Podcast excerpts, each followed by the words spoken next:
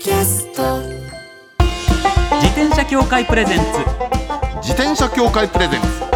ミラクルサイクルライフ。今週も始まりました。自転車協会プレゼンツ。ミラクルサイクルライフ。パーソナリティの石井正則です。北里志です。自転車って楽しい。を合言葉にサイクルライフの魅力をお伝えする。自転車エンターテインメント番組です。はい。まずはこちらのコーナーから。週刊自転車ニュース当番組が独断で選んだ気になる自転車ニュース。まずはこちら。くまモンもヘルメットを着用。くまモンさんのキャラクターのタイなんですね、そうです。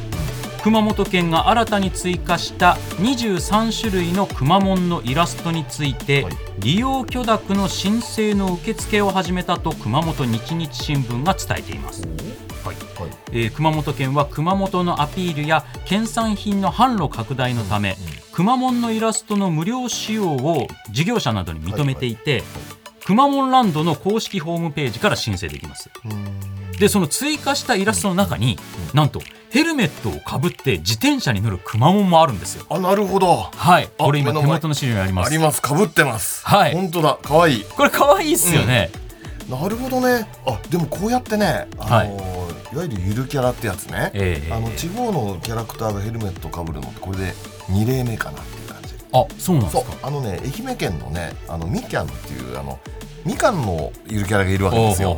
あれはね最初からしまなみ海道を走るためにあそうか。ヘルメットかぶってた。うんうんうん。でもそれと同じ。あのちょうどねあれも同じなんだけど耳と耳の間にヘルメットかぶってね。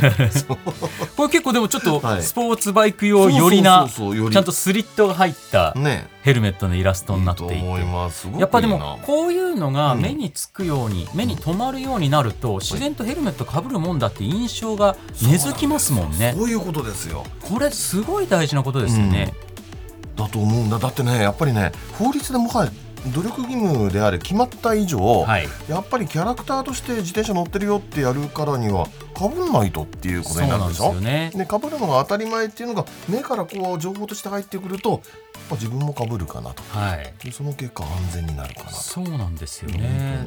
でもやっぱねだってイラストだったら別にいいじゃんって言ってくる人もいると思うんですけど、でもイラストだからこそそうです。目に留まりやすいし印象につきやすいですからね、これは嬉しいですね。しかも。見るとなんか違和感ないでしょ？そう全然違和感ないですよね。そうそうそうていうかマッチしてるんですよねめちゃくちゃ。そのほっぺの赤とそうそうそう自転車のフレームも赤ででヘルメットも赤っていう感じがねまたコーディネートもバッチリなんですよね。はいいやー今後こういうの増えていくといいです思ね。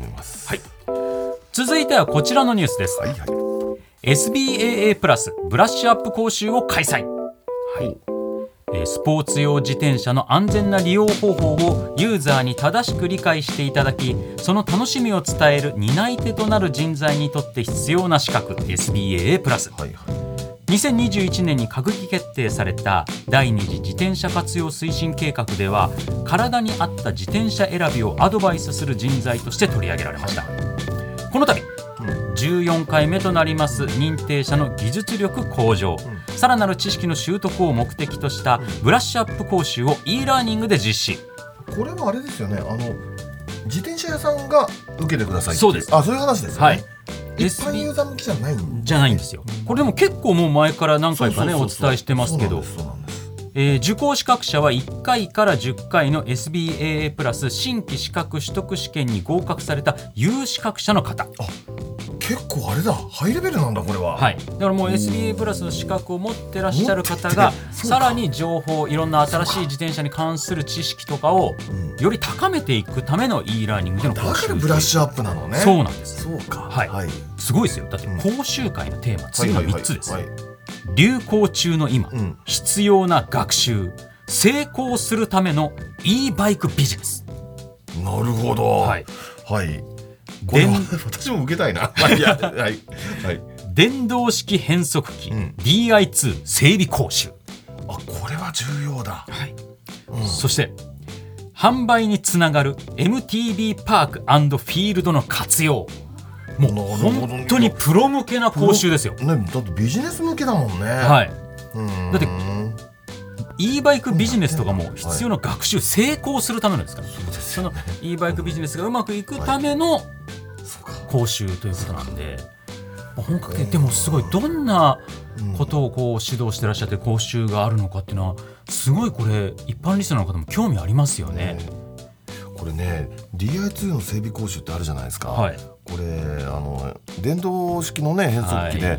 もうすごくデリケートな機械なんでもうまさに機械ですからね、はい。これ素人手出せないんですよ正直。そうですよね。だからあそうかこうやってプロを学んででそれで整備するのねっていうだから感じやっぱりは SBA い。プラス認定者さんのいるショップっていうのは、はい。常にこういうブラッシュアップ講習を重ねてくれてるんだっていうことを知るとやっぱそういうとこ行って買った方がいいなそういうとこで整備とかお願いした方がいいなっていうのは思いますもんね。やっぱ自転車の主治医っていうからにはこういうことなんだっていうね、でしかも今その電動アシスト自転車なりなんなりでどんどんこの自転車をにまつわるカルチャーも変わってきてる中で、だから常にこう情報を新しくしとかないといけないっていうのがあるわけじゃないですか。それをやっぱり SBA プラス認定者の方ははい。常にこういった形で学んでいる学び直してるっていうのがねっていうのがね重ねてるっていうのが。やっぱそこすごい信頼感になりますよねユーザー側としても、やっぱこれは素晴らしい、えー9月26日から10月4日まで実施、はい。えーお申し込みは9月19日まで受付専用ウェブサイトにて受け付けています。あじゃあ間もなく締め切りということになります。プロの方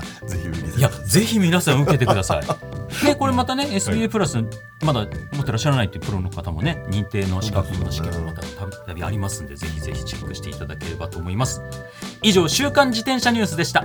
この後はゲストコーナー俳優の平井珠緒さんをお迎えします自転車協会プレゼンツミラクルサイクルライフ。この番組は自転車協会の提供でお送りします。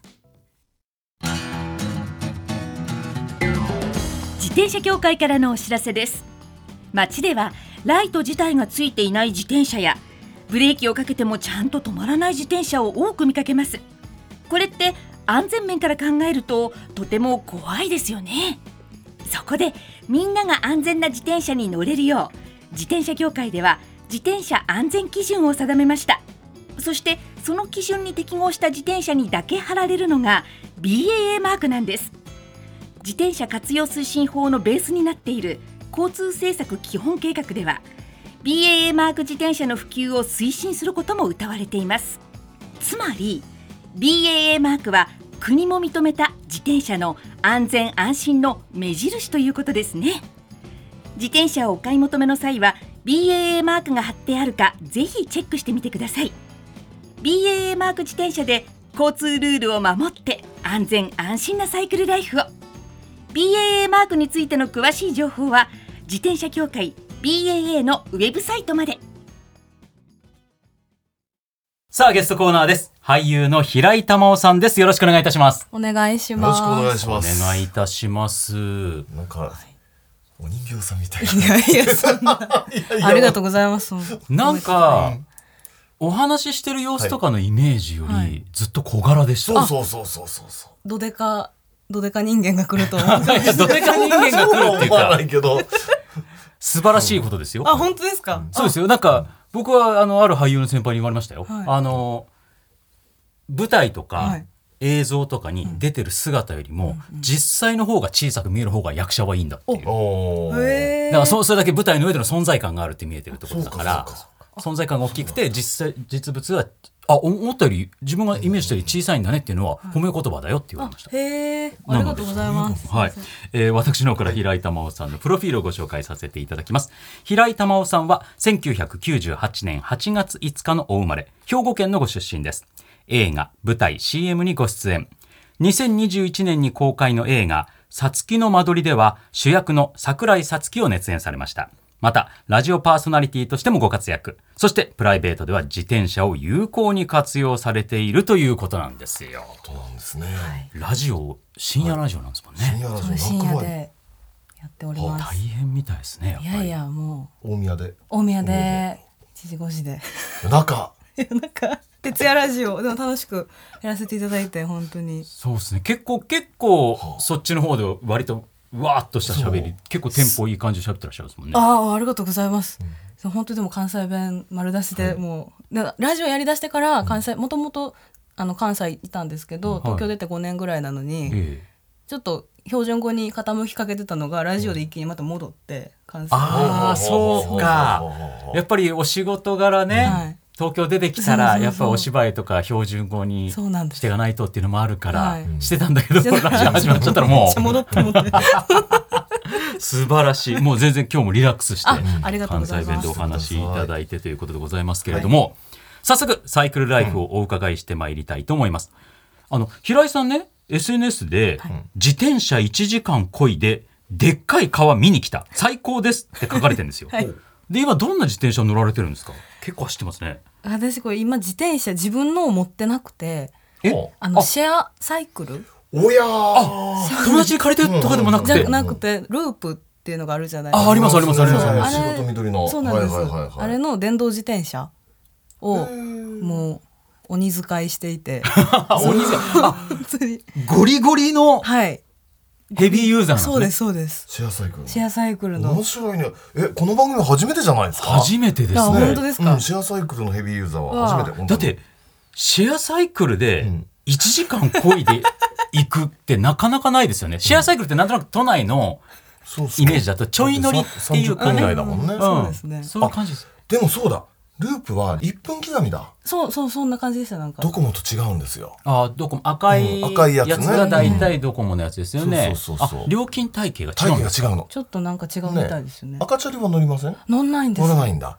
ドコモの赤チャリはね、はい。30分刻みなんですよ。ああへー。30分いくらでそうそうそう。いくらで。それ30分以上乗ってるともううん。また30分分お値段加算されてっていう。ループだって1分だもんね。多分そんだからあんまり気にせずに30分刻みを気にせずに乗れるということなんでしょう、はい。でも1時間ぐらい漕いだ遠いとこにループで行ったら そのループどこで返却するかめっちゃ迷いません？いやでも、うん。なんか結構その、ポートみたいなのがあって、でなんかだからあの多摩川に行ったんですけど、多摩川の近くでまた多摩川で検索入れたら、はい。近くのなんかその駐輪場止められるとこみたいなの出てくるんで,、でそこに検索してピッて行って、増えたもんね。本当に大量にありますね。でね、ループのポートって、ええ。ちっちゃいのまであるのね、なんかあのなんか一般民家のそうそうそう。そうそうそうなんですよ。2台分とかね。ありますよね。あるある、ああもうじゃあそう。いうふうに気軽に使って、じゃあこの日も、はい、ループで自転車で行って自転車で帰ってきたって話じゃないってことですかこれ。そうです。これは自転車で川見に行って、ででももうちょっと暗くなってで帰りにちょっとお酒飲みに行きたいなと思ったんでもう電車でそこから川から電車乗って下北行ってみたいななんか そういうそういう感じなん面だ、白い。ねこんな感じの使い。方が面白えあ聞きたいんだけど。ありですよね今、うん。え何何？ありですよね。ありだと思う。こういううん、シェアサイクルの使いい方ってそういうのすごくありで、えだって飲酒運転の予防にもなるし、んこれ結構いいなって思うんだけど、あと聞きたかったのがね、はい。ループなんでしょ、はい。ループってあの電動キックボードも一緒にあるじゃないですか。あはいありますね。あれは使わないの？あれ使わなくて。使わない。私怖くてそのあれ怖いですよね免許がいらなくなったじゃないですか。もともと免許持ってなくてもともと免許がいったものがいらなくなったがこれは私乗って大丈夫なのかみたいなそう多分大丈夫なんでしょうけど、はい。自分に対しての信頼度が低いから そこにそこなるに対して。ほどねでも感覚としては正しいですよね。結構正しいですけど。っていうか確かにそう考えると免許必要だって言ってたものが急に免許なくて大丈夫ですよなるってよく考えると恐ろしいことですね。確かにそうやって考える冷静に聞いたら確かに怖いですねなんかね。いや平井さんに言われると思った。確かにそれで今まで免許しててナンバープレートついた乗り物僕も免許持ってないんですよはいはいはいはい。であれそうでした？そうですそうです。僕持ってないですよ。うわおはい。そうだから免許ナンバーついてるものに免許ない人間が乗るって、うん。ちょっとなんか心理的ハードルありますよね。そうそうなんです。本当に。そうだろうね。ねえそう考えると確かに不思議な乗り物って感じがしますけれども、でもとりあえず自転車ループを中心として、じゃあ完全に移動手段として使ってるってイメージでいいんですか、移動もするしでもなんか電車に乗った方が絶対に早いみたいな時もあるじゃないですか自転車よりも。うん。うん。でもそれでもやっぱその特にこの最近あったかいあったかいでも暑いですけど、はい。風を感じながら移動したいみたいな、そういう時はこうあえて自転車で行くとか,、そうだから風を感じたい時は電車ではなく自転車。あなるほど。なるほど。あじゃあただ移動するっていう意味じゃなく、はいそうです。自転車乗ることもちゃんと楽しみそうつつです。はい。っていう。楽しい自転車もの乗るのは好きなのね。好きなんです。ああなるほど。う。んそうかそうかそうか。でも基本的にはやっぱりどっか行こう川に行こうはいはいはい。で乗るとか、はい割とちゃんと目的を決めて、っていうことですもんね。わーっと。でそこまでの道のりをうん。どう楽しむか、そうですそうですそうです、ん。そんな感じで。乗り継ぐこととかあるんですか？あれは乗り継ぐもんじゃないんですか？なんかたまにちょっと一回ポート入れて、そこのどっか入ってからまた別ポあー。ートで拾ってか走るパターンもあああるじゃないですか。りますね。それはねヨーロッパ方式なんですよ。あそうなんですね、うんヨーロッパ方式はねどう何何かというと1日1ユーロ払うでしょ、はい。そしたらね30分以内に返しさえすれば次ただなのただ。ただ。あすそうごいなんですか。全部がね1日1ユーロ払って30分以内に返しさえすれば、はいはいはいはい。もう乗り放題なの。ずっと1ユーロのそう。そうままでそうそう。だからねポンポコポンポコ返すんですよ。日本のはねちょっと中途半端で、もう乗った分だけっていうのが乗った時間だけお金払わないといけないでしょ、はいはいはいはい。そうですね。でそうするとねじゃあいいや乗っちゃえっつって、うん乗ってる人も多いしっていうそのはあポートにすぐ返すっていうことをしなくなるわけですよ。はだから、まあ、ヨーロッパのやり方はね、まあ、両方ともにとってウィンウィンだなっていう。そうそうそう。あれ乗り心地どうなんですか？あ割と小回り聞いて、うんうん。なんかいい感じです私は、ねなんか見ててあいいなと思って、うん。良さそうですよね。ね普通の自転車と形が違うじゃないですか、なんか四角いボックスの上に乗ってるみたいなね。だけど見てるとねあいい感じだなと思っててね。そうか。お酒も飲まれるってなったら最高ですね、それね。そうなんです、やっぱ自転車でたまたま行っちゃってる時に友達から連絡来てお酒行こうよって言われて、あ自転車だどうしようってなっちゃいますもんね、だって翌日取りに来るのって大変じゃないですか。いや本当にそう。自転車自分のでね。ふっと返して。やらかしやらかす時ありますからね。そっか。あーでもいいいね。うまく使えばいいんだなやっぱり、そうですね。ついつい逆に自分の自転車持ってるんで、そうするとあんまり利用する機会が少なかったんですけどそうか面白いな。ちょっとあえてやってみるも乗ってみよう。いいかもしれない乗ってみるね。僕もねあの赤チャリの方しか乗ったことない。あへえへはい私も同じはい、ループって方乗ったことがなかったんで。え意外と、ねでも増えたからね本当そうですね。だから利便性はどんどん増してるってことですね、ポートがいっぱい増えてるから、でそういう形で新しいスタイルではい。こうやって自転車乗るようになって、はい。なんか乗り始めて気づいたこととか発見っていうのはありました？何かなんか東京に来てから、ん。東京のその道路を自転車で走るのがずっと怖かったんですけど、うん。うんなんかそのループ乗ってで免許持ってないから、その交通ルールみたいなところがあやふややったんですけど、自転車乗ると車道を走んなきゃいけないじゃないですか。はい。ですね。でその時にあ車と同じルールなんだこれはと思って、それで改めて勉強したりとか、でなんか歩きよりも断然スピードが出るからはい。なんか道に対しての当事者意識っていうんですか、なんていうんだろう。私は今ここを走っているみたいななんかのそういう意識おーいいじがゃないですか。高まって、うんでなんかさうん逆に普通に歩いてる時はあこここういう感じでここに立ち止まらへんようにしようとか、なんかあのそういういろんな立場で道を見れるようになったのが割と大きいかもしれないですね。道道路に対する視界が広がるというか、解像度が上がるなんて言い方最近しますけど、当事者意識。ちょっと使ってみようかあな。あそうです別のところで。ね。いいフレーズですね。使わせてもらおうかなそうそうそう。私がここを走ってるんだという。そういうことですね。でも歩いてる時って結構ぼーっとしてて、そうなんです。なんかもう歩いてることじゃなくて、自分の頭の中仕事のこととかなんか、そういうことを考えてただ足が動いてるだけで、うんうんうん。全然その歩いてるって意識ない時ありますもんね。移動がそうなりがちですよね。まあ歩いなんか物を見ながらとか、ショップ見たりな何の店だろうとかっていうと確かに移動ここを移動しています私はっていう当事者意識が減りますよね。そうかなるほどな。でもねそういう感じであのママチャリこいでる人って多いんですよ。本当は。あの歩いてると同じようにね。あ歩いてるの延長になっちゃう延長になっちゃなってる人が多くてだからほらスマホ見ながらこうチャリチャリチャリ行ったりするわけで。そうじゃない。ね。偉い。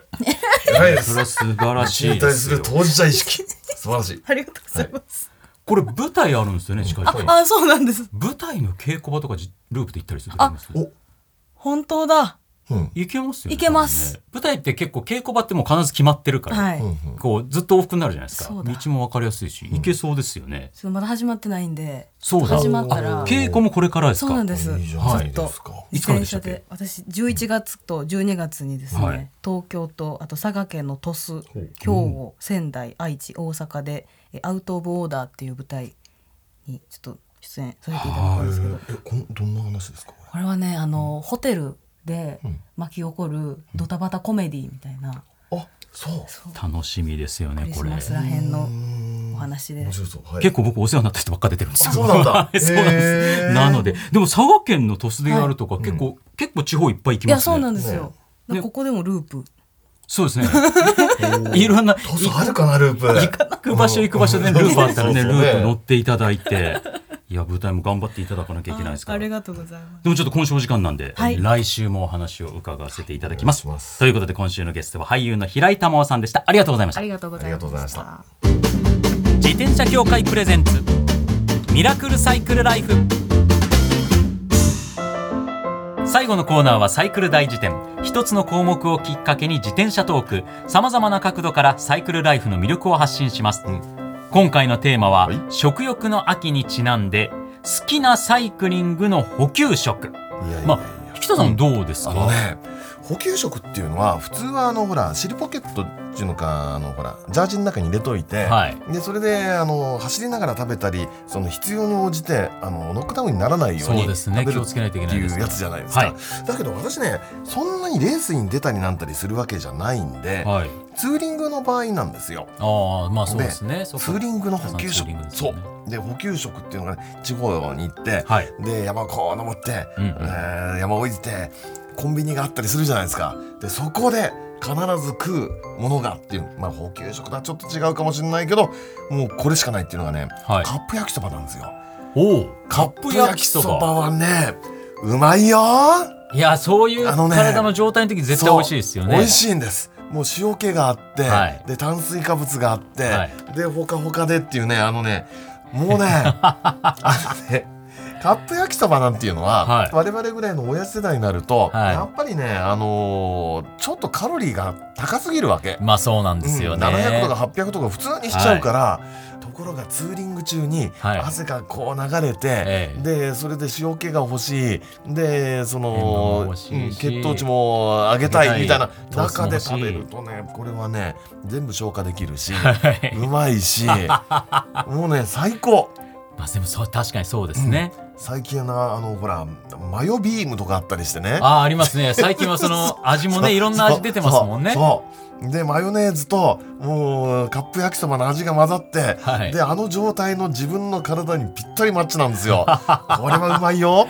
まあ吸収してしみるっていう感じがしみるって感じ。まさになりそうですね。だからねいやもちろんあのほらレース中の補給食でカップ焼きそばってわけにはいかないんだけどあー当たり前ですけどね、はい。ツーリング中はねありでねこれやるとね親父ツーリングでこう行って、えー坂降りた途中のあのコンビニなんかで食うには、はい。もうね車座になってみんなでこれをうまいなとか言いながら食うわけですよ。食べるっていうのがいいんです。これがいいんです。たまらないっていうやつですね。まあ、私もそうなんですよね。どちらかというと街乗りだから、どうしても補給食って言っても走りながら何か羊羹を食べるとか、そういうことはあんまないんですけど、うん最近はね僕もでも似たような感じなんですけどやっぱ喫茶店があったら入るって。だからもう僕の場合ずあのずっと走っててた走りながらパッと食べるとかコンビニでパッと食べるっていうよりはもう、どっかお店に入りたい休憩をするっていう感じになるんで、うん最近ねまたね結局原点回帰になりましたねそのお喫茶飯をどうするかっていう、うん純喫茶飯を何するか。やっぱナポリタンに戻ってますね最近。そうなの？やっぱナポリタンなんですよ。やっぱナポリタンに戻りました。最近。で、うん。僕実はその何回か前の放送で話したかと思うんですけど、うん。そのコロナになって体調崩してからちょっとはい。本当に体力戻さなきゃいけないっていうことで少しずつ今体力戻してきてるんですけど、筋トレとかもしてるんですよ最近、うん。だから最近もう食べるものをもう全部つけて PFC バランスとか気ぃつけてるんですよ、うん。その脂質と糖質と。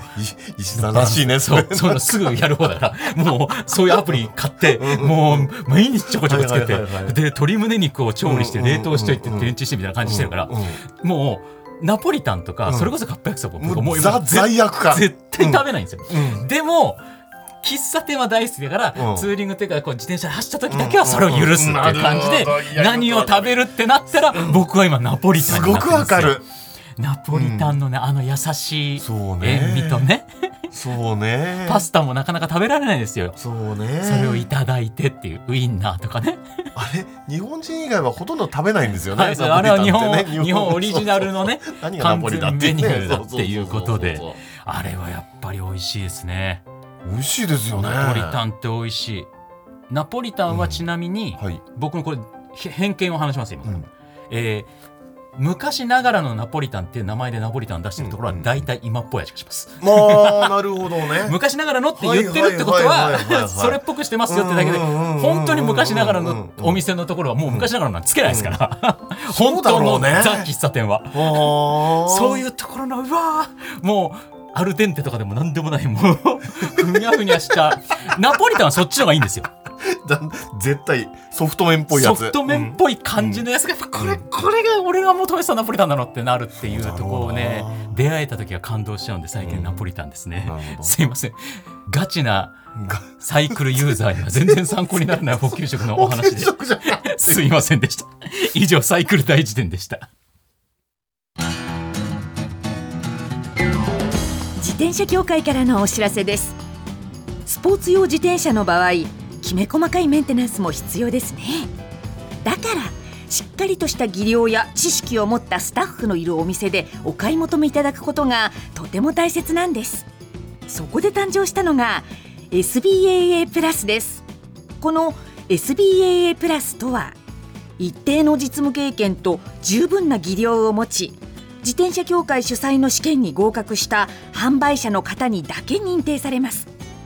今回制度が一部改正になり認定者にスポーツ用自転車安全整備基準に基づいた整備を受けてもらうと SBAA プラスマークを貼ってもらうことができます。だから SBAA プラスマークはしっかりとしたメンテナンスを行った安全安心の証と言えます。SBAA プラス認定者のいるお店でメンテナンスを受けて快適なサイクルライフをお楽しみください。SBAA プラスについての詳しい情報は自転車協会 SBAA ホームページ SBAA-bicycle.com まで。